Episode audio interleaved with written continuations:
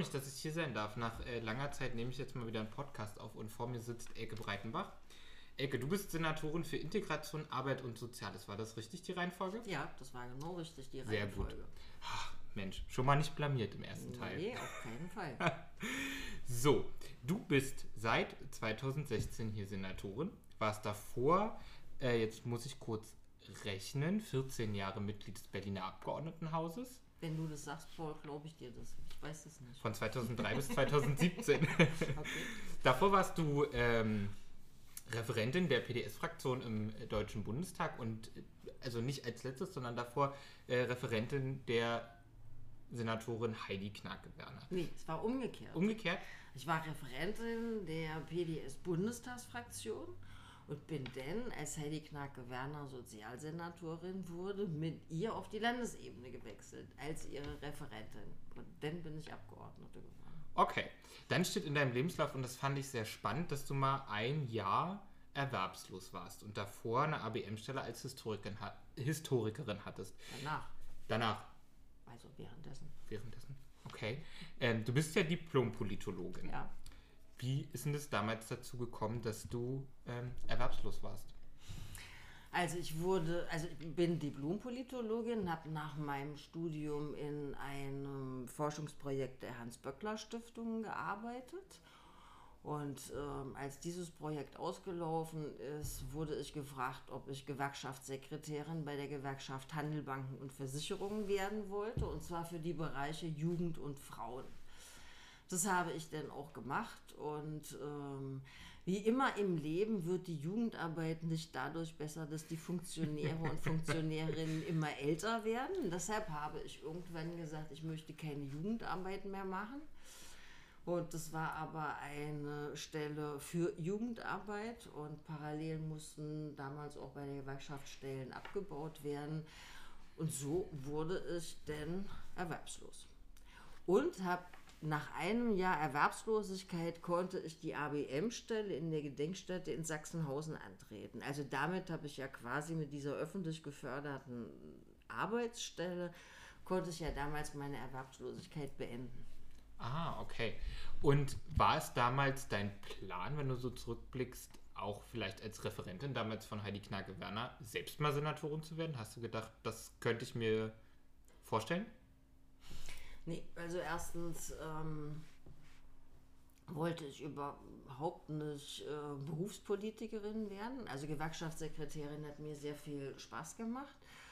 Ähm, ich war auch damals nicht Mitglied einer Partei, das bin ich erst später geworden. Und zwar als ich bei der PDS-Bundestagsfraktion gearbeitet habe. Vorher war ich mal Mitglied der alternativen Liste von West-Berlin. Ähm, aber ich hätte mir nie vorgestellt, äh, Senatorin oder ähnliches zu werden. Es kommt dann immer im Leben eins zum anderen zusammen und dann bin ich irgendwann Senatorin.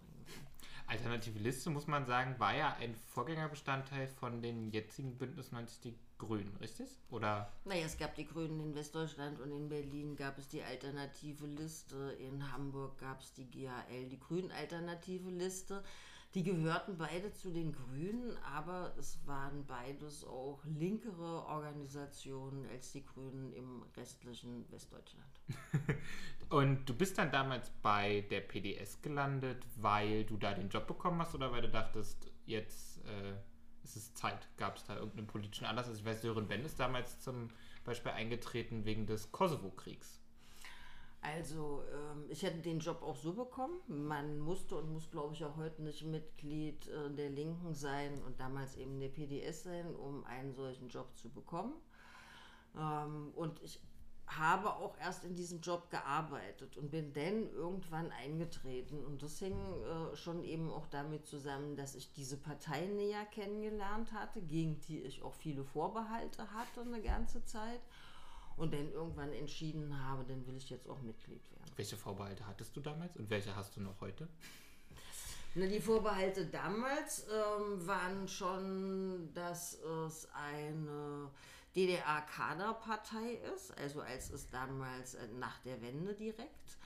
Ähm, ich habe sehr viele Leute kennengelernt, die mir jetzt nicht nahe standen, Ich habe dann aber auch äh, über die gemeinsame politische Arbeit sehr viele Menschen kennengelernt, die mir nahestanden und mit denen mich, also Ost wie West von der PDS und mit denen ich auch ganz viel gemeinsam hatte und auch gemeinsame Positionen hatte. Ähm, und äh, ja, da die Entscheidung, in diese Partei auch einzutreten. Was habe ich heute für Vorbehalte? Ähm, wir sind nicht mehr die PDS, sondern wir sind die Linke und ich glaube jetzt, dass ich auch, dass das nicht Vorbehalte sind, sondern dass das einfach auch Erfahrungen sind. Wir hatten als PDS große Auseinandersetzungen über unsere Geschichte und äh, die Geschichte ging einfach auch mit über in die neue Partei Die Linke.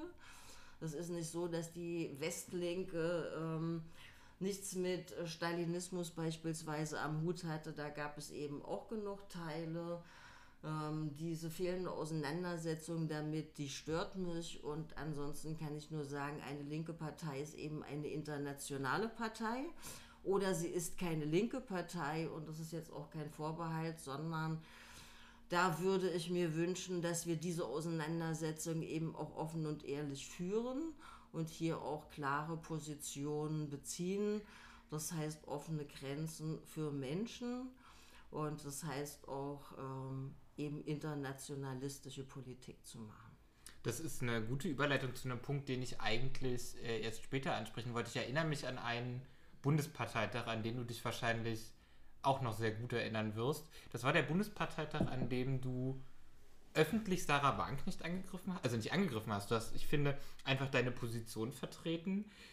Ähm, ich habe dich für den Schritt damals sehr bewundert. Ich weiß, dass ich in der Woche danach bei irgendeiner Basisorganisation war und die Genossinnen und Genossen mich schockiert fragten, was sei denn da mit der Frau Breitenbach, mit der Elke los gewesen? Die kenne man ja so gar nicht. Und da habe ich gesagt, naja, ich kann das durchaus nachvollziehen, wenn du als äh, Senatorin für die Politikbereiche ständig vor die, also sozusagen einen Schlag ins Kontor kriegst von der Bundesebene, weil bestimmte Dinge vor sich hergetragen werden, dann platzt einem irgendwann auch mal der Kragen. Hat das bei dir so lange gedauert oder dachtest, also war der Bundesparteitag dann eben in dem Moment das, der Punkt, der das fast zum Überlaufen gebracht hat? Naja, also richtig ist, diese Partei hat mich irgendwann zu der Senatorin gemacht, die für Integration und Soziales zuständig ist.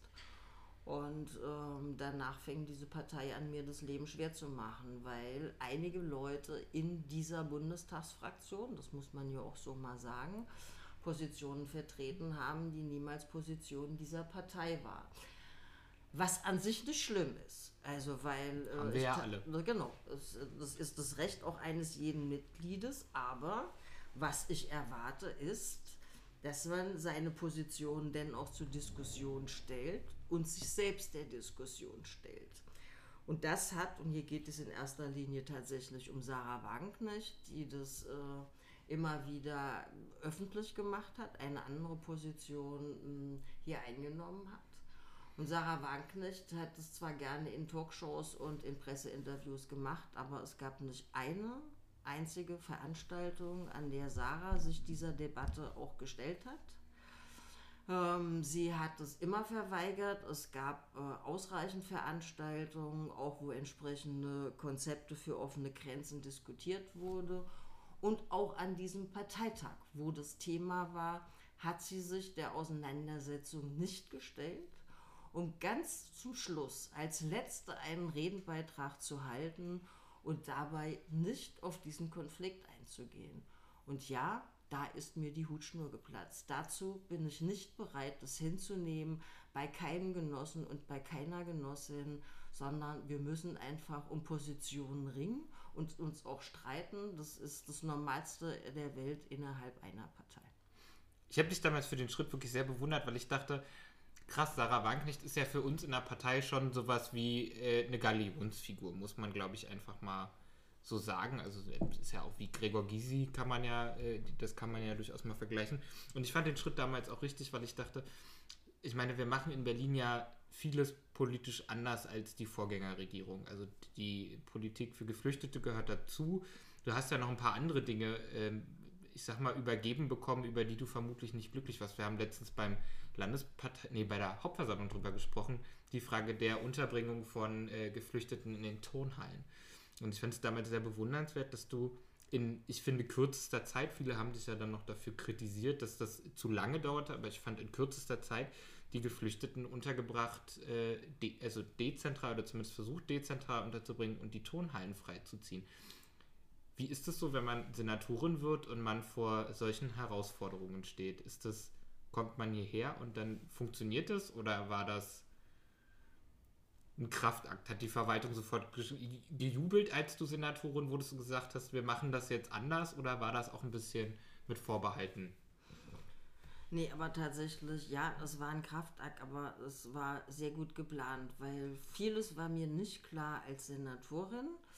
Ähm, eins war mir aber klar, wenn äh, ich Senatorin werde und wenn wir als neuer Senat die Politik dieser Stadt eben auch gestalten wollen, dann müssen wir eins machen, wir müssen sofort die geflüchteten Menschen anders unterbringen.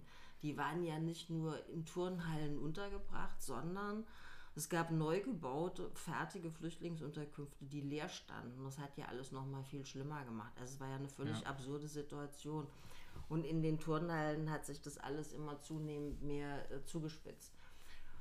Und deshalb die Entscheidung, die Turnhallen freizuziehen. Und zwar so schnell wie möglich die Menschen in anderen Unterkünften unterzubringen. Leider immer noch nicht in Wohnungen, aber zumindest in anderen Unterkünften. Dass ich diesen Schritt machen werde, das war völlig klar für mich. Das war auch für unsere Partei klar.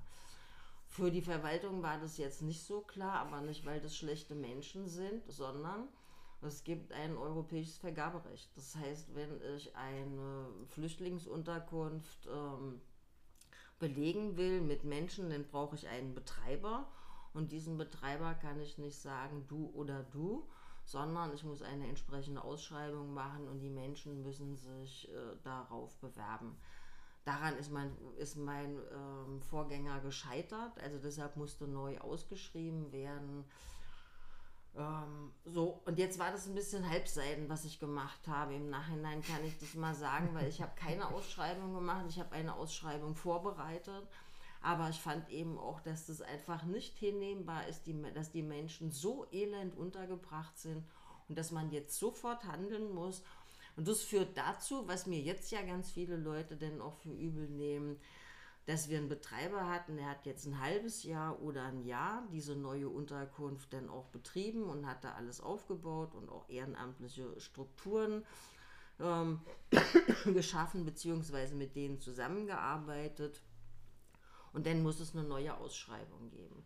Weil es war immer klar, es muss eine Ausschreibung geben. Das ist zwingend vorgeschrieben. Deshalb dieser Zwischenschritt. Und das führte immer dazu, dass wir neue Betreiber haben. Was tatsächlich auch nicht schön war.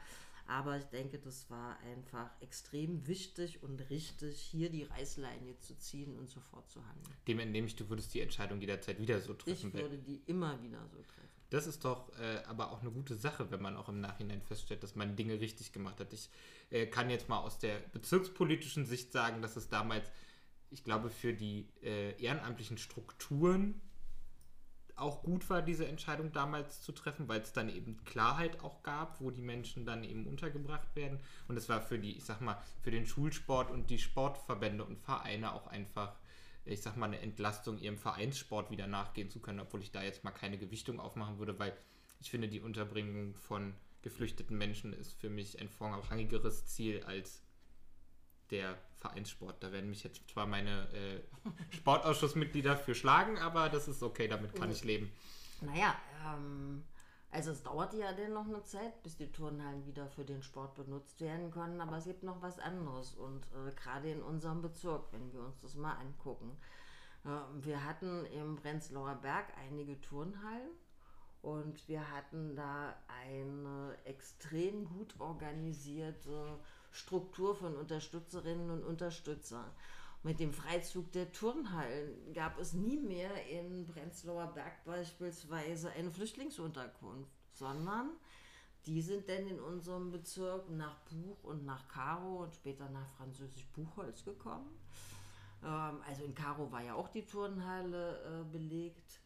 Aber da gab es relativ wenig Unterstützungsstrukturen. Die wurden dort ja auch geschaffen. Aber was ich damit sagen will, äh, natürlich ist mit diesem Freizug der Turnhallen ist eine bessere Situation für die Menschen eingetreten, die dort leben, äh, leben mussten. Aber natürlich haben wir auch gewachsene Strukturen in dieser Zeit, damit auch ähm, na, zerstört ist vielleicht jetzt ein bisschen hart gegriffen, aber sie sind dann mehr oder weniger auseinandergefallen. Ein Teil ist dann auch mitgezogen, aber andere haben eben auch ihre Arbeit aufgegeben. Du hast ja in den Jahren, bevor du Senatorin wurdest, auch in dem Wahlkreis 1 in Pankow, das ist Buch, französisch Buchholz, kandidiert. Hast du, ähm, als die Entscheidung klar war, viele Reaktionen aus diesem Wahlkreis bekommen? Also hast du auch viele Anfeindungen gekriegt für das, was du da dann entschieden hast? Hm, nee, also in Karo haben sich natürlich alle gefreut, dass die Turnhalle wieder frei war. Also das ist jetzt so ein Punkt. Äh, ansonsten gab es da weit und breit auch keine Turnhalle. Also von daher war das auch notwendig, diese Turnhalle freizuziehen. Die Unterkünfte, die dort stehen, die habe ich nicht gebaut. Da gab es die Anfeindungen schon vorher, aber wo ich dann auch sagen muss, ich hatte viel Kritik an äh, dem Vorgängersenat und äh, seiner Flüchtlingspolitik. Aber ich habe eben damals auch äh, der, mich der NPD in den Weg gestellt, also mit vielen anderen, da warst du auch dabei und mhm. andere. Und wir haben das nicht zugelassen, dass die NPD diese Stimmung gemacht hat gegen diese Flüchtlingsunterkünfte und gegen die Geflüchteten. Obwohl ich das immer falsch fand, diese Art äh, von Container zu bauen hm, und bin froh, dass wir heute auch noch mal andere Flüchtlingsunterkünfte haben. Ja, es gibt nach wie vor, also damals äh, wurde ein AfDler gewählt, das ist einfach so. Und äh, es gibt nach wie vor, wenn ich in Buch oder Karo bin, was jetzt natürlich viel weniger ist als früher, ähm, gibt es nach wie vor äh, Anfeindungen von Menschen, die, obwohl ich damals nicht Senatorin war, aber mir niemals vergessen habe, dass ich sozusagen für das Recht der Geflüchteten gekämpft habe, dass sie in diesem Land leben können und hier untergebracht werden. Das ist dann bei ihm. Wie findest du ähm, aktuell den Umgang von Horst Seehofer mit eurem Angebot, dass wir in Berlin sagen, wir haben Platz und wir könnten Geflüchtete aufnehmen und er einfach sagt, nö, ist nicht, ihr dürft nicht?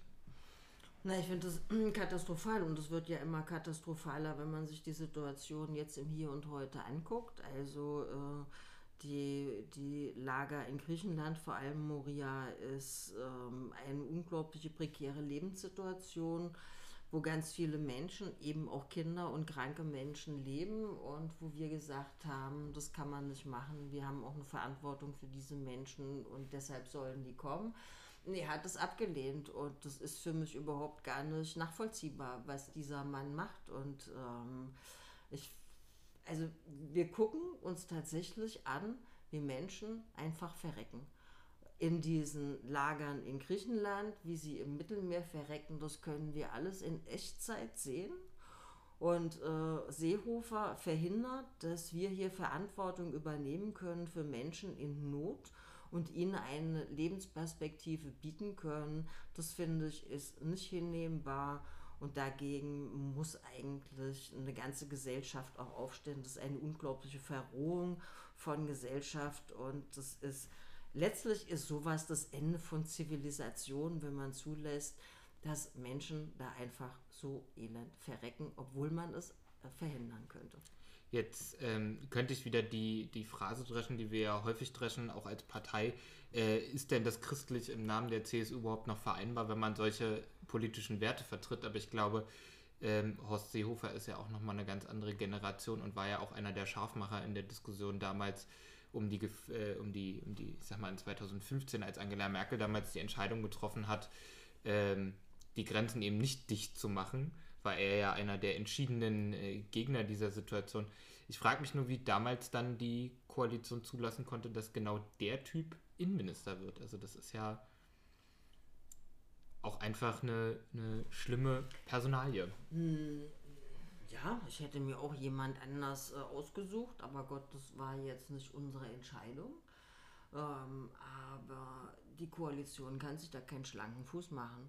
Also Horst Seehofer ist in dieser Koalition auch kein kleiner König, ähm, der alleine entscheidet, sondern eine Koalition, ähm, kann natürlich auch in dieser Frage ringen. Und wenn man hier nicht auf einen grünen Zweig kommt, dann ist es auch an dem Koalitionspartner oder der Koalition hier eine Reißleine zu ziehen.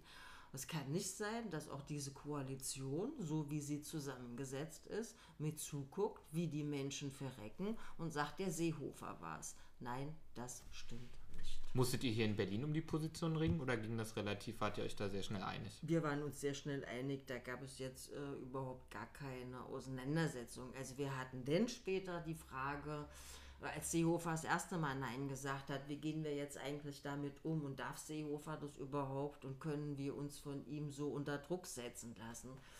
Das kann man unterschiedlich bewerten, aber ich glaube, alle verstehen, dass eins nicht funktioniert, dass man jetzt einen Bus chartert und dahin fährt und die Leute in den Bus setzt und zurückfährt und denkt, man kommt über die Grenze. Das funktioniert so nicht. Also deshalb ist es aber auch so wichtig, ist ja nicht nur Berlin, es gibt ja ganz viele Städte und Gemeinden, die ihre Bereitschaft erklärt haben, dass wir gemeinsam da auch stehen und sagen, wir wollen Menschen in Not aufnehmen und dieser Politik von Seehofer und von dieser großen Koalition auch eine Absage erteilen. Ich finde das vor dem Hintergrund einfach nur so spannend, weil ich meine, die große Koalition ist äh, im Bund ist ja SPD, CDU, CSU und wenn man sich in Berlin einig wird und hier ist ja auch die SPD der große Partner, wieso funktioniert das dann im Bund nicht?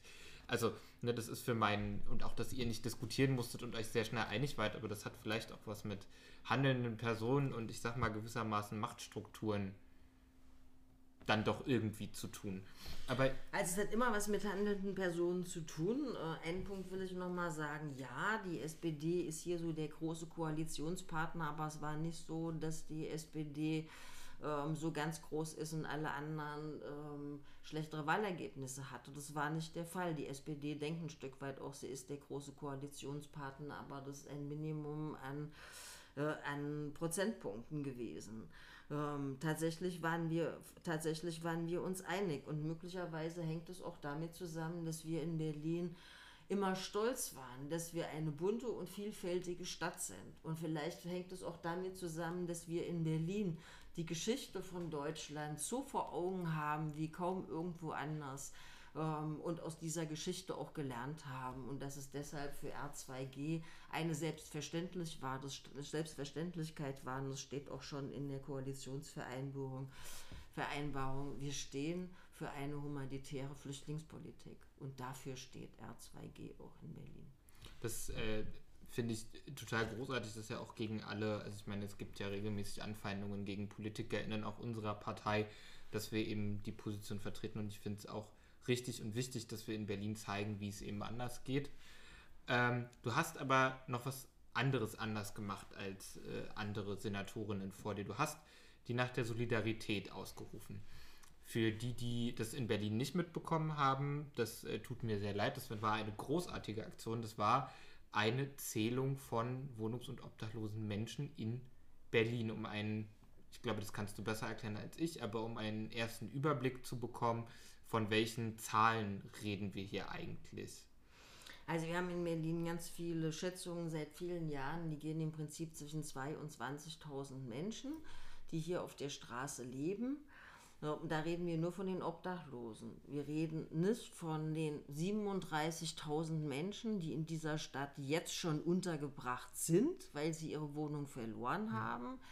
Und wir reden nicht von denen, die wir nicht kennen, die bei irgendwelchen Kumpels auf dem Sofa schlafen, sondern wir reden von denen, die auf der Straße leben. So, und wenn man diesen Menschen auf der Straße helfen will, dann braucht man ja irgendwie eine Vorstellung. Wie viele Menschen sind es? Was sind es für Menschen? Was brauchen die für eine Unterstützung? Welche Sprachen sprechen die? So. Und ähm, deshalb die Nacht der Solidarität, das orientierte sich an eine Zählung der Obdachlosen, die Paris auch macht. Da haben wir hingeguckt, New York macht ähnliches, auch da haben wir hingeguckt und wir haben dann gesagt, wir zählen in der gesamten Stadt ähm, und nicht nur zählen. Also wir hatten Fragen und da wurde dann angekreuzt, die hatten wir in 14 Sprachen auch gehabt sondern wir versuchen auch mit den Menschen ins Gespräch zu kommen. Also neben den Zahlen und den Erkenntnissen, wo sind die eigentlich, wo sind denn so eine Hotspots und haben wir denn da überhaupt ausreichend ähm, Unterstützungsstrukturen, also wenn ich einen Beratungsladen habe für äh, wohnungs- und obdachlose Menschen und die sprechen nur Deutsch, aber um die Ecke leben zehn Rumänen, dann muss ich mich nicht wundern, wenn die nicht zusammenkommen, sofern die kein Deutsch können. So, und die Nacht der Solidarität sollte schon auch nochmal ausdrücken, wir in Berlin betrachten die Menschen, die auf der Straße leben müssen, als ein Teil dieser Stadtgesellschaft und wir sollen, wollen mit ihnen solidarisch sein und heißen sie willkommen und wollen auch gucken, wie wir ihnen helfen können, aus dieser prekären Lebenssituation rauszukommen. So, das waren ganz kurz die Ziele der Nacht der Solidarität. Es gab unendlich viele freiwillige Berlinerinnen und Berliner, die gesagt haben, wir machen da mit. Jetzt haben wir das zum ersten Mal gemacht. Ähm, wir haben um die 2000 Menschen gezählt, dann haben alle gesagt, ja, ihr seid aber auch doof, hättet da mal vorher hättet da mal nicht sagen sollen, dass die Nacht der Solidarität ist, dann hätten die sich auch nicht versteckt. Aber dann hätte es auch keine Freiwilligen gegeben, wenn du es nicht gesagt hättest. Na, denn, also erstens das, aber wir sollten sie auch nicht den Obdachlosen sagen. Wir haben sie auch den Obdachlosen gesteckt. Also in allen Einrichtungen hängten eben auch ähm, Infomaterial und auf all diesen Informationsmaterial stand auch, die Zählung ist freiwillig und wer schläft, wird nicht geweckt und wir suchen auch keine Menschen und das war mir wichtig. Ich weiß, dass es ein großes Misstrauen gibt, einer Senatorin, einer Behörde gegenüber.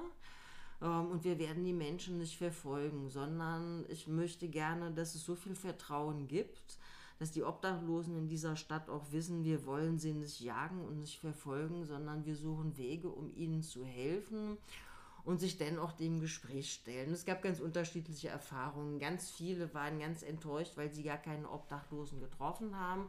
Ich fand super, dass nicht im letzten Eckchen von Berlin mitten im Wald Obdachlose leben. Andere, jetzt beispielsweise um den Bahnhof Zoo, kamen mit leuchtenden Augen zurück und haben gesagt, sie haben ganz tolle Gespräche geführt und die Menschen waren so offen.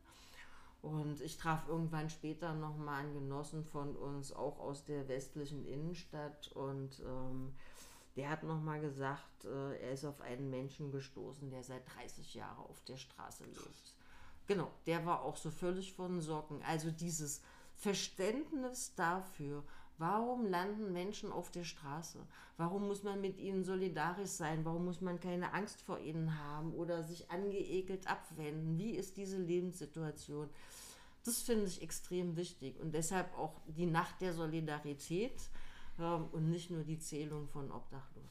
Ich äh, finde nochmal ganz spannend, du hast auch gesagt, du möchtest den obdachlosen Menschen zeigen, dass sie willkommen und Teil dieser Stadt sind. Das heißt, man muss sie ja vorher informieren. Also wenn man den Anspruch verfolgt, hätte ja eine Nichtinformation im Vorfeld überhaupt keinen Sinn gemacht. Ich kann mich noch erinnern, dass wir vor, oh Gott, jetzt weiß ich gar nicht, war, da war ich Praktikant in der Abgeordnetenhausfraktion. Da waren wir am Bahnhof Zoo bei einer Bahnhofsmission. Mhm. Und ich hatte damals einen Gänsehautmoment und das war, ähm, wir haben da Essen ausgegeben und dann habe ich mit den äh, Ehrenamtlichen am Bahnhof noch Spenden gesammelt. Damals waren Hakan Tasch, Manuela Schmidt, Klaus Lederer, du, äh, ich weiß gar nicht, wer da noch alles mit dabei war.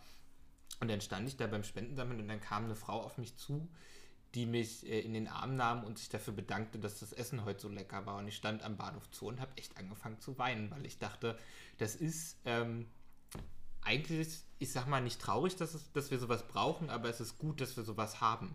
Es ist, ähm, das war für mich damals ein sehr bewegender, ich muss, also krieg gerade schon wieder irgendwie, aber na gut. Ähm, Deswegen, und bist du zufrieden im Nachgang mit der Nacht der Solidarität? Ich bin tatsächlich im Nachgang mit der Nacht der Solidarität äh, zufrieden, weil ich mich sehr gefreut habe und äh, tatsächlich überwältigt waren über die vielen Menschen, die gesagt haben, sie sind dabei. Wir mussten ja irgendwann quasi auch die Schotten schließen, äh, weil wir dann auch in der Situation waren, beispielsweise Marzahn-Hellersdorf fehlten relativ lang noch Zählerinnen und Zähler und wir mussten aber jetzt schon in den Innenstadtbezirken ganz vielen sagen, nee Kinder, das geht nicht mehr, könnt ihr euch vorstellen, da und dahin zu gehen. Also das war schon phänomenal, weil natürlich hatten wir Angst, hm, es ist die Nacht der Solidarität und es gibt keine Zähler. Das war das eine. Und das zweite war, dass wir, ähm, also dass das auch von so vielen Leuten vorbereitet wurde. Ähm, also auch mit einer Arbeitsgruppe aus den Strategiekonferenzen, die wir hatten. ähm, an denen auch Obdachlosen selbst teilgenommen haben. Und wir haben tatsächlich trotz der wenigen Menschen, also 2000 sind jetzt übrigens nicht wenig, wenn 2000 Menschen auf der Straße leben, aber gut, man kann das jetzt immer in Frage stellen. Ähm, wir haben aber tatsächlich Erkenntnisse gewonnen. Also es gab ähm, neue Stellen, wo wir überrascht waren, dass da so viele Menschen auf der Straße leben. Die Befragung war ja auch jetzt nicht nur irgendwie Alter, Geschlecht und ähnliches, ähm, sondern es ging auch nochmal darum, im Winter ist ja Kältehilfe. Warum geht ihr nicht in die Kältehilfe? Wir haben in der Vergangenheit immer gesagt, es gibt so viele Leute mit Hunden, die wissen nicht mit ihren Hunden wohin. Jetzt haben wir gelernt, es gibt auch viele Paare, die sagen, es gibt kein Zimmer für uns zusammen, sondern es gibt eine Trennung von Männern und Frauen, hm. also ähm, und äh, heterosexuelle Paare können dann eben erstmal nicht zusammen untergebracht werden. Und äh, dann schlafen die lieber auf der Straße. So, also da gab es so einige Erkenntnisse, wo wir, äh, wo wir dran gearbeitet haben und wo wir geguckt haben, wo man was verändern kann. Aber das reicht nicht nur eine Nacht der Solidarität mhm. zu machen. Hm, wir möchten jetzt im nächsten Jahr nochmal eine Nacht der Solidarität machen und dann im Sommer. Also wenn es keine Kältehilfe gibt, wenn es äh, viel weniger Notübernachtungsplätze gibt und viel mehr Leute draußen sind. Das wird dann auch nochmal komplizierter. Ähm, also man muss es, glaube ich, regelmäßig machen. Paris macht es jetzt schon einige Jahre und dann kriegt man auch eine Vergleichbarkeit hin. Okay, das ist, ähm, ich werde auch bei der nächsten Nacht mitmachen. Das freut das, mich. ich fand es wirklich großartig, weil ich meine, Berlin hat sowas noch nie erlebt und das ist... Ähm, Nicht nur Berlin, und wir, wir waren die erste Stadt in Deutschland, die das gemacht hat. Also alle sagen immer, nee, Hamburg hat gezählt und so. Hamburg hat was anderes erzählt. Wir haben komplett unsere Stadt in kleine Kästchen eingeteilt und überall waren Zählteams unterwegs. Es gab zwei Zählteams, die nicht starten konnten äh, in dieser Nacht. Aber wir haben die gesamte Stadt durchgezählt und es war das erste Mal, dass es sowas gab. Und Paris zählt übrigens auch nur die Innenstadt. Und Hamburg hat auch nur die Innenstadt gezählt? Und nee, die haben die Einrichtungen gezählt. Okay, und die haben wir ja explizit ausgenommen, ne? Wenn Na, wir haben die Kälte, in der Kältehilfe ja. gezählt, aber nicht mit den Leuten gesprochen. Also wir haben immer so Strichliste gemacht, wie viel waren hm. in der Kältehilfe. Die BVG und die S-Bahn haben zu Betriebsschluss nochmal gezählt, aber auch nur mit Strichliste. Wie viel waren auf den Bahnhöfen und wie viel waren in den Zügen? so, und der, die, die auf den Straßen waren, wurden angesprochen, ob sie bereit sind zu Interviews und wurden gezählt. Okay. Jetzt kommen wir mal zu so einem bisschen pragmatischeren Thema. Wie kann ich mir den Arbeitsalltag einer Senatorin vorstellen? Also ich meine, A, der Übergang. Ich meine, du gehst, du wirst Senatorin und gibst ja eigentlich deinen Kalender ab, du dein Leben ab. Dein Leben ab. Du hast auf einmal einen Dienstwagen, eine Sekretärin oder zwei Sekretärinnen, die alles für dich dein Leben organisieren. Wie war das damals für dich und wie ist so ein wie ist ein Tag der Elke Breitenbach? Ähm, also ich kann mal sagen, was für mich immer noch schwer ist. Ich bin seit vielen, vielen Jahren Motorradfahrerin, dass ich so selten Motorrad fahren kann. Ähm, weil äh, jetzt als Senatorin tätig zu sein mit so Grußworten und ganz vielen so repräsentativen Veranstaltungen ähm, und Motorradhose und Helm passt irgendwie nicht zusammen. Aber wird auch mal ein cooles Bild. Ja, das kommt drauf an. Mal wäre es auch ein cooles Bild, dann kann ich das auch machen. Manchmal wäre es dann eben auch nicht cool.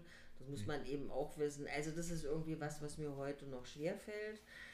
Ähm, wie ist der Alltag einer Senatorin? Hm, tatsächlich werde ich morgens irgendwann abgeholt und dann habe ich meistens schon die ersten Telefonate im Auto oder mache da noch Post oder bereite meinen Tag vor.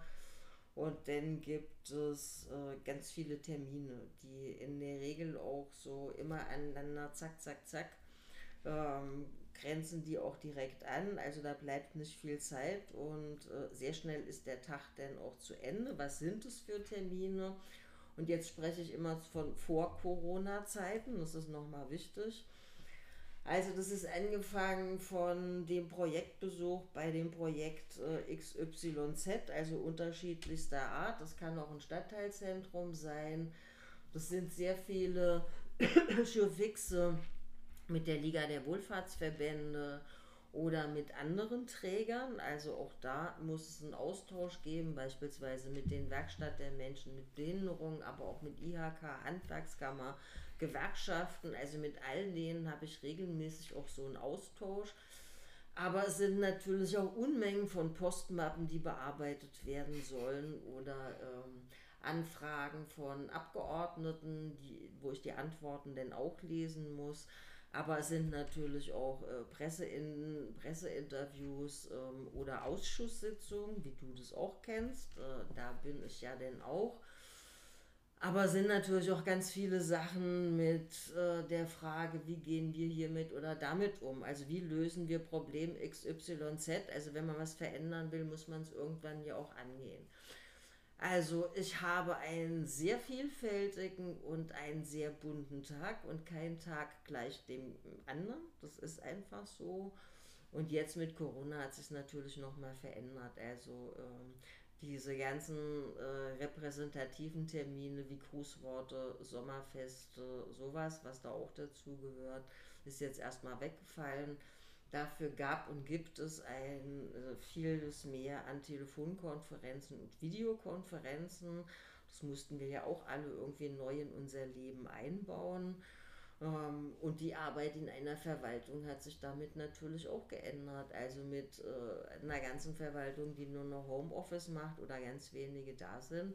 Da gab es jetzt schon noch mal viele Veränderungen. Und ich finde nicht nur negative Erfahrungen, also Digitalisierung der Arbeit ist für Verwaltung auch eine positive Erfahrung. Das stimmt. Ich habe jetzt so ein paar Dinge, wo ich gerne nachfragen würde. Du hast gesagt, du hast auch schon Fixe mit der IHK. Jetzt ist ja, äh, weiß ich jetzt nicht, ob die IHK dir gegenüber als linken Politikerin so aufgeschlossen war. Hatten die große Vorurteile oder ähm, haben sie immer noch Vorurteile?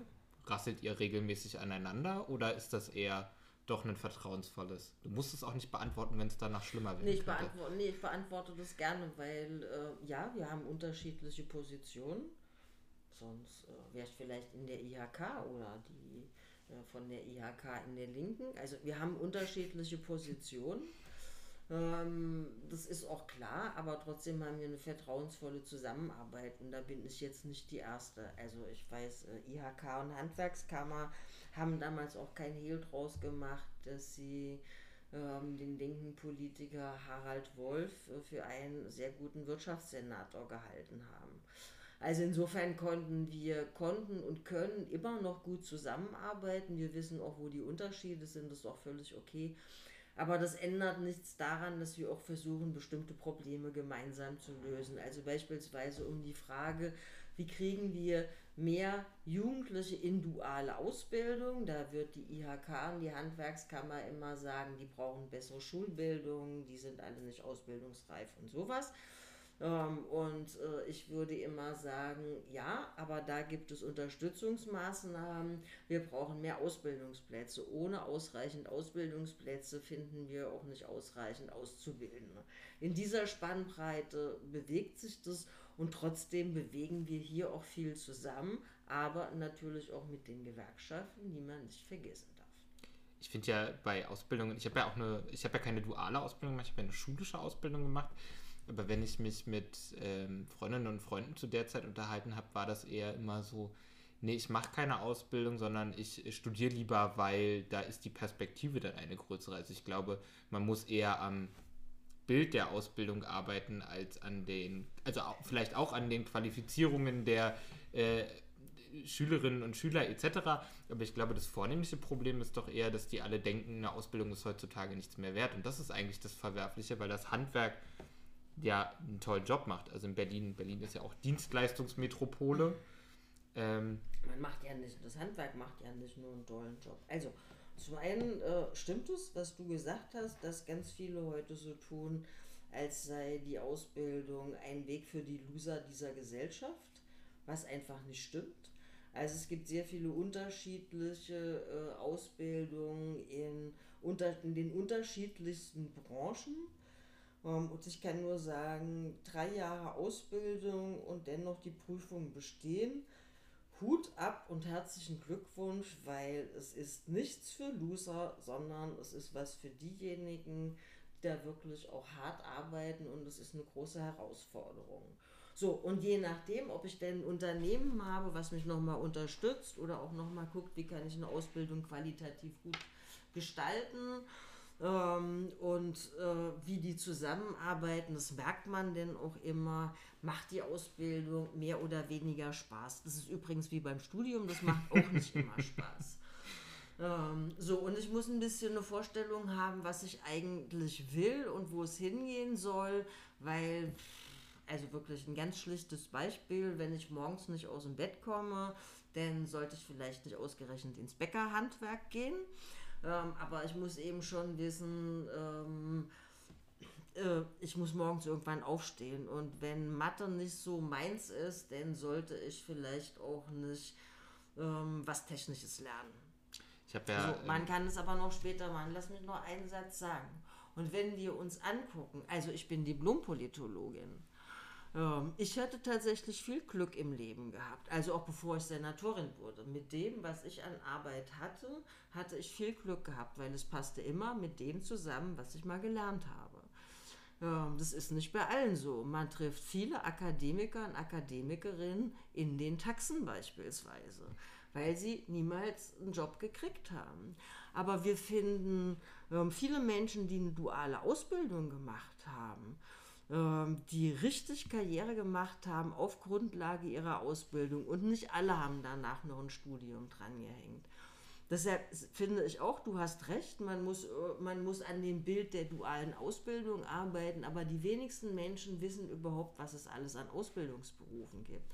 Das ist eben auch ein Problem. Und ich war ja vor gefühlt äh, Jahrzehnten, also nee, es ist auch Jahrzehnte, aber vor ganz, ganz vielen Jahrzehnten war ich Jugendsekretärin und auch ich habe damals schon immer gehört, dass die Jugendlichen nicht ausbildungsreif sind. Und das halte ich ehrlich gesagt für dummes Zeug. Man macht übrigens eine Ausbildung, um Dinge dort zu lernen. Und man fängt nicht eine Ausbildung an, weil man schon alles kann. Also Auszubildende sind keine billigen Arbeitskräfte, sondern sie werden zu Fachkräften ausgebildet. Das ist ja in sich auch unlogisch. Wenn die meisten Schülerinnen und Schüler studieren können, wären sie ja auch befähigt, eine Ausbildung zu absolvieren. Also ne, das ist ja äh, in sich, finde ich, nicht konsequent zu Ende gedacht. Bei Mathe musste ich ein bisschen schmunzeln, weil ich habe ja angefangen, BWL zu studieren und habe das jetzt erfolgreich erstmal sein lassen, weil ich zweimal durch meine Matheprüfung gerasselt bin, weil ich Mathe überhaupt nicht kann. Aber dafür fange ich jetzt vielleicht an, was anderes zu studieren, aber das ist ja jetzt erstmal. Mach doch eine Ausbildung. Nee, ich habe ja eine Ausbildung. Dann machst du noch eine Ausbildung. Nein, ich bin, glaube ich, ganz glücklich in meinem Job gerade. Ähm, genau. Ähm, hattest du schon mal einen Tag, an dem alles schiefgelaufen ist? an dem du von deinem Terminkalender genau vielleicht nichts geschafft hast? Mm, ja, nein, nee, also was auf meinem Terminkalender steht, das schaffe ich in der Regel. Also ich sage relativ wenig Termine ab, ähm, weil was dazwischen kommt, aber auch das kommt vor, weil dann wirklich irgendwie die Hütte brennt. Ähm, aber wenn du mich fragst, ob es schon Tage gab, an denen ich nicht all das geschafft habe, was ich schaffen wollte, kann ich nur sagen, ja, das ist das Frustrierende an diesem Job.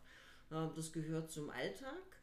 Ähm, so wie vieles im Kalender, also abgesehen von den Terminen, da gibt es ja dann auch hier kannst du Post machen und da kannst du jenes lesen und da redest du nochmal mit den Stadtsekretären dass das relativ häufig hin und her gewürfelt wird, weil eigentlich immer irgendwas anders ist. Also dann wachst du morgens auf und dann guckst du, was in der Presse steht und dann gibt es da irgendwelche Meldungen, wo ich schon leichte Schnappatmung kriege.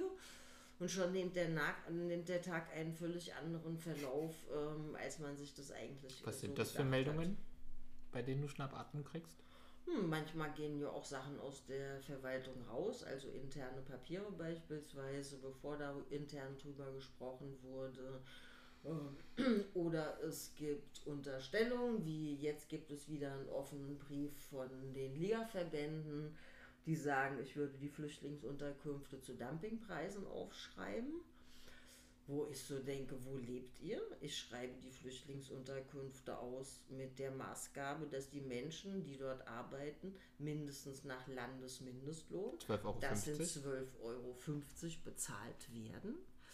Ähm, wenn man das, wenn man zu mir sagt, dass das Dumpinglöhne sind, Denn, finde ich, ist es eine Verkennung der Lebensrealitäten vieler Berlinerinnen und Berliner, die nicht so viel verdienen.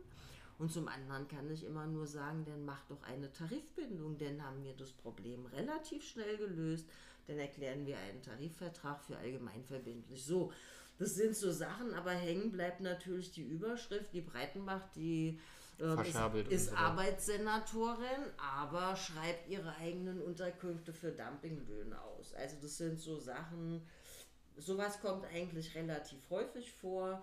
Ähm, solche, solche Überschriften und dann muss man mal gucken, wie das aufgegriffen wird und wenn das denn so eine Welle macht, dann sollte man äh, übrigens rechtzeitig gucken, dass man das nochmal nachrückt ähm, und klarstellt.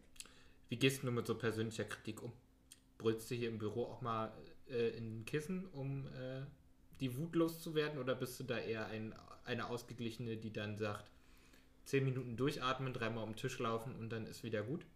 Nee, ich brülle erstens nicht in, in Kissen, sondern ähm, ich kann sehr ungehalten werden, wie du vorhin schon mal gesagt hast. Und ähm, aber ich schreie jetzt nicht hier in dieser Verwaltung rum, aber ich kann hier schon ungehalten werden. Ähm, ich achte denn auch drauf, ähm, wem gegenüber. Also ich hole mir keine Mitarbeitenden, ähm, aber ich mache schon auch deutlich, denn auch hier bei den Abteilungsleiterinnen und Abteilungsleitern, wenn ich irgendwas äh, falsch finde oder wenn ich denke, dass man andere Schwerpunkte hätte setzen müssen und ich halte das auch für notwendig. Und ich sage auch immer hier in der Verwaltung, dass man mir auch widersprechen kann, weil äh, ich bin ja auch nicht zwergallwissend. Ähm, aber man muss eben auch diese Auseinandersetzung führen und bestimmte Sachen muss man denn eben auch ausstreiten. Also bleiben wir bei dem Beispiel, äh, wir ziehen die Turnhallen frei. Wenn sich denn hier die Verwaltung hinsetzt und sagt, das geht nicht und überlegt, ob sie remonstrieren sollen, ähm, weil sie wissen oder weil ihrer Einschätzung nach das äh, rechtswidrig ist, dann ist es eben auch ihr gutes Recht, dass sie sagen, wir sind Beamte, wir halten uns an Recht und Gesetz oder eben auch, da muss man ja jetzt nicht Beamter oder Beamte für sein, man kann ja auch angestellt sein, dann ist es ihr gutes Recht, darauf hinzuweisen, weil ansonsten werden sie dafür auch in die Haftung genommen. So. Und mit sowas kann ich gut auch umgehen, weil ich muss letztlich die Haftung auch äh, übernehmen. Aber ich finde auch in Verwaltung brauchen wir zunehmend mehr auch, äh, auch hier das Ringen um gute Positionen, ähm, wo es eben auch möglich sein muss, der Senatorin zu widersprechen. Ähm, die nimmt entweder den Ratschlag an oder eben auch nicht. Ich finde, äh, das ist ja sowieso ein Zeichen ähm, von, also das ist was, was mir zunehmend in Politik fehlt, einfach auch Politikerinnen und Politikern zugestehen, Fehler zu machen also ich wurde jetzt im Auto gefragt letztens, ob ich denn fordern würde, dass Jens Spahn zurücktritt, weil er jetzt rückblickend sagt, er hätte in der Corona-Pandemie, ja, hätten wir teilweise zu äh, harte Regelungen getroffen. Und da habe ich gesagt, naja, also ich finde, man muss da mal einen Unterschied machen. Wenn man sich die Situation in anderen Ländern anguckt, hätte es ja durchaus anders laufen können, als wir heute wissen. Und wenn jemand rückblickend sagen kann, ja, er hat Fehler gemacht, ist es doch eher was Positives, als gleich zu sagen, weil du irgendwie, weil ihr als Ministerpräsidenten und Ministerpräsidenten angeordnet habt, ähm, die Kneipen müssen jetzt schließen und ihr rückblickend sagt, das war ein Fehler, dann ist es doch eher gut, rückblickend sagen zu können, das war vielleicht falsch, aber es war in dem Moment bei dem Wissen, bei dem Stand, den wir hatten, dass es das Richtige war. Oder? Ja, also die meisten Menschen ähm, wissen im Nachhinein alles besser. Wir waren ja auch alle Virologen zu der mhm, Zeit, muss genau. man ja sagen. Ähm, ich kann nur sagen, aber das wird einem eben auch nicht zugestanden. Also ich bleibe bei dem jetzt, also im Rahmen der Pandemie so und so, weil da habe ich auch gesagt, jetzt Arbeitsmarkt äh, und Ausbildungsmarkt. Wir wissen nicht, was kommt. Wir sind da jetzt eher äh, auch Fragende. Wir müssen flexibel sein, weil wir nicht wissen, wie das weitergeht. Ähm, aber auch ansonsten, also bei, den, bei, den, bei der Wohnungslosenpolitik war immer klar, die Wohnungslosenpolitik, die wir haben, die funktioniert nicht. Und zwar offensichtlich, weil die Angebote kommen nicht bei den Menschen an, die sie brauchen. Ähm, aber ich habe auch immer gesagt, wir sind da alle Suchende. Wir müssen neue und kreative Wege entwickeln, die wir nicht kennen. Aber wenn wir wissen, was falsch läuft, dann müssen wir einen anderen Weg einschlagen. Und dann werden wir Erfahrungen machen. Die sind möglicherweise auch nicht immer gut. Das ist vielleicht auch das Falsche. Also bei der Nacht der Solidarität, weil du das angesprochen hast, wussten danach ja auch alle, was man hätte anders machen müssen. ähm, es war jetzt aber das erste Mal, ja. Es gibt auch Sachen, die ich nochmal anders machen würde. Ähm, aber es war das erste Mal und wir, wir, man muss den Mut haben. Ich finde auch in der Politik müssen wir alle den Mut haben, andere Wege zu gehen. Und ein neuer Weg beinhaltet eben auch das Risiko zu scheitern. Und äh, das sage ich jetzt nicht, weil das hat ja meistens auch Auswirkungen auf die Menschen, äh, wenn man als Minister oder Ministerin äh, scheitert. Ähm, aber man muss eben auch neue Wege gehen. Und äh, man muss weg aus diesen ausgetretenen Faden, zumindest wenn man weiß, dass sie so und so nicht funktionieren.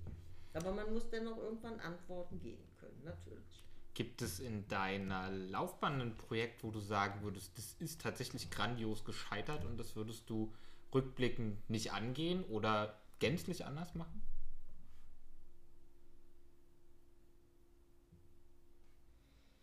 Nee.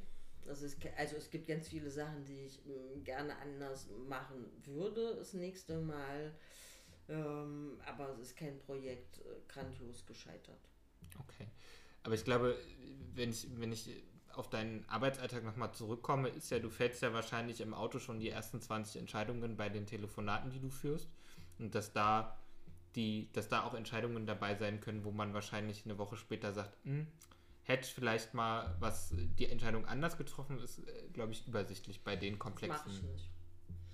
Also, ähm, oder was heißt, das mache ich nicht? Das mache ich ganz selten. Ich mache das ganz selten, ähm, eine Entscheidung zu treffen, ohne darüber nachzudenken. Aber ich sage relativ häufig, da muss ich jetzt nochmal drüber nachdenken. Also entweder gib mir eine Nacht, ich muss da einmal drüber schlafen oder ich brauche jetzt mal eine Stunde oder zwei Stunden, um das zu entscheiden. Ähm, ich, alles andere ist Quatsch, das funktioniert nicht. Man, man muss darüber nachdenken, weil wenn ich eine Entscheidung treffe, dann hat es unter Umständen fatale Folgen für die Menschen in dieser Stadt. Und das darf mir nicht passieren. Also ich habe schon kleine Anfragen unterschrieben, weil ich sie nicht richtig, also die Antworten von kleinen Anfragen unterschrieben, weil ich keine Zeit hatte und sie nicht richtig gelesen habe und war danach völlig entsetzt, was ich unterschrieben habe. Das ist mir schon passiert. Aber ähm, es gab jetzt noch keine Entscheidung, die so fatal war, dass, sie, dass ich sie heute nicht mehr so treffen würde. Aber es gibt ganz viele Sachen, die ich anders machen würde, da wo ich jetzt auch noch mal eher wüsste, wo ich nachfragen äh, sollte oder könnte, wer mir da helfen könnte und sowas. Ähm, aber zum Glück, das sage ich jetzt auch nicht, ich bin ganz toll, sondern zum Glück hatte ich nicht eine solche Entscheidung, die, die ganz fatal waren, wo ich heute sagen, das heute sagen müsste, das war die völlige Katastrophe. Aber das ist doch gut. Ja, ähm, bin ich auch froh drüber. Ja, das ist, ähm, hast du, hast Aber du damals... Angst habe ich viel gehabt. Echt? Die erste, die, die, der erste, also im Dezember 2016 wurde ich Senatorin mitten in der Kältehilfe und äh, da bin ich jede Nacht aufgestanden, habe aus dem Fenster geguckt, wie kalt es ist, weil ich so Angst hatte vor Kältetod. Das ist, äh, also jetzt darf ich das mal als Außenstehender sagen, das hätte ich jetzt nicht vermutet, dass du damals so Respekt vor, die, vor der Aufgabe hattest. Da und auch um, also in so einem Winter geht es um Menschenleben. Als wir angefangen haben, und es übernommen haben, hatten wir nicht ausreichend ähm, Kältehilfeplätze. Oder ich wusste es nicht genau. Äh, wir wollten aber mehr Kältehilfeplätze haben. Und wenn du einen richtig harten Winter hast, wenn es von hier auf jetzt Stein auf Bein friert und äh, du richtig Schnee hast, dann musst du damit rechnen, dass Leute auf der Straße erfrieren. Und dafür trägst du dann auch die Verantwortung. Egal, ob du das hättest verhindern können oder nicht. Aber ähm, da hatte ich schon viel Respekt vor. Da geht es um Menschenleben. Hast du damit, also hast du, wie, wie bist du damit umgegangen? Hast du damals mit irgendwem darüber gesprochen und gesagt, hey, ich, ja, also einfach so eine beste Freundin, äh, mit denen du dann gesagt hast, ich brauche jetzt ja auch irgendwie mal persönlichen Rat, Unterstützung, wie gehe ich damit um? Hast du mal vielleicht mit deinem, ich kenne jetzt euer Verhältnis nicht, aber mit deinem Amtsvorgänger telefoniert, wie der vielleicht damals damit umgegangen ist? nee, also ähm, zu mir hat mal hier eine, eine Mitarbeit, Mitarbeiterin des Hauses gesagt, äh, in solchen Positionen wird man einsam. Mm, also wir reden hier im Büro darüber, weil wir natürlich alle die Angst auch hatten vor dieser Kältehilfe. Aber ähm, alle, die da jetzt, also die da arbeiten und so, die kennen das auch alle. Ähm, aber ansonsten mm, verstehen es ganz viele Leute nicht. Also die einen finden das so und so ganz furchtbar, dass es sowas wie Kältehilfe gibt. Die anderen finden, man muss so und so alle Menschen von der Straße holen. Und wenn man das nicht macht, ist das keine linke Politik. Also da gibt es den Wunsch nach politischer Auseinandersetzung, aber ehrlich gesagt, der Wunsch, einer Senatorin Trost zu spenden in solchen schweren Stunden, der ist jetzt nicht sonderlich ausgeprägt. Ich finde im Übrigen auch verständlicherweise. Warum verständlicherweise? Also, wenn. Also, ich will dir jetzt dieses Angebot machen, aber ich finde, das ist eigentlich nicht verständlich. Ich finde, man muss.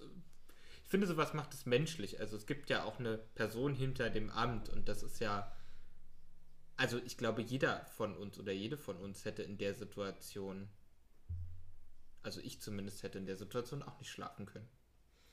Ja, da hast du auch recht, aber ähm, die Menschen, mit denen ich zu tun habe oder die mit mir zu tun haben, sehen jetzt nicht in erster Linie den Mensch. Und jetzt kann ich eins, deshalb habe ich eben gesagt, ich kann das verstehen. Also wenn wir von der Situation der Kältehilfe äh, reden, denn muss man jetzt vielleicht nicht in erster Linie die arme Senatorin nachts hinterm Fenster im warmen Zimmer bedauern, die nochmal guckt, wie kalt es ist oder mal auf den Balkon geht. Ähm, denn es ist vielleicht schon mal richtiger, äh, mehr Solidarität und mehr Mitleid denjenigen entgegenzubringen, die nicht aus dem Fenster gucken können, weil sie überhaupt gar kein Zimmer haben, in dem sie hm. sich aufhalten, leben müssen und auf der Straße leben. So, aber insgesamt gibt es in der Politik natürlich auch ein Bild, dass diejenigen, die politische Verantwortung übernehmen, eben auch die Verantwortung tragen und diese Verantwortung auch umsetzen müssen. Ähm, und das auch mit aller Härte. So, aber so ist jetzt erstmal dieses politische Geschäft. Das ist nicht immer schön, aber ist so. Würdest du, also ich meine, in unserer Bundespartei, jetzt kommen wir mal wieder zum großen Ganzen, äh, gibt es ja gerade die Auseinandersetzung, ob wir regieren, wenn ja, wie wir regieren, welche, ich nenne es jetzt mal, du wirst es ja von Parteitagen kennen, welche rote, roten Haltelinien wir ziehen. Würdest du sagen, dass wir im Bund regieren sollten, ja oder nein?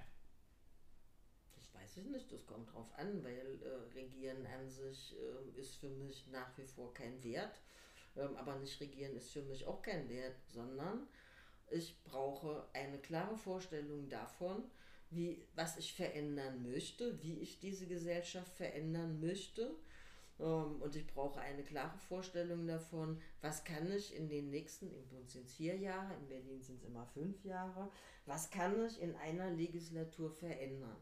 So, Darüber trete ich in Verhandlungen, weil ich jetzt nicht davon ausgehe, dass wir die absolute Mehrheit haben. Also muss ich mit einem Koalitionspartner oder mit mehreren Koalitionspartnern, also R2G, in Verhandlungen treten.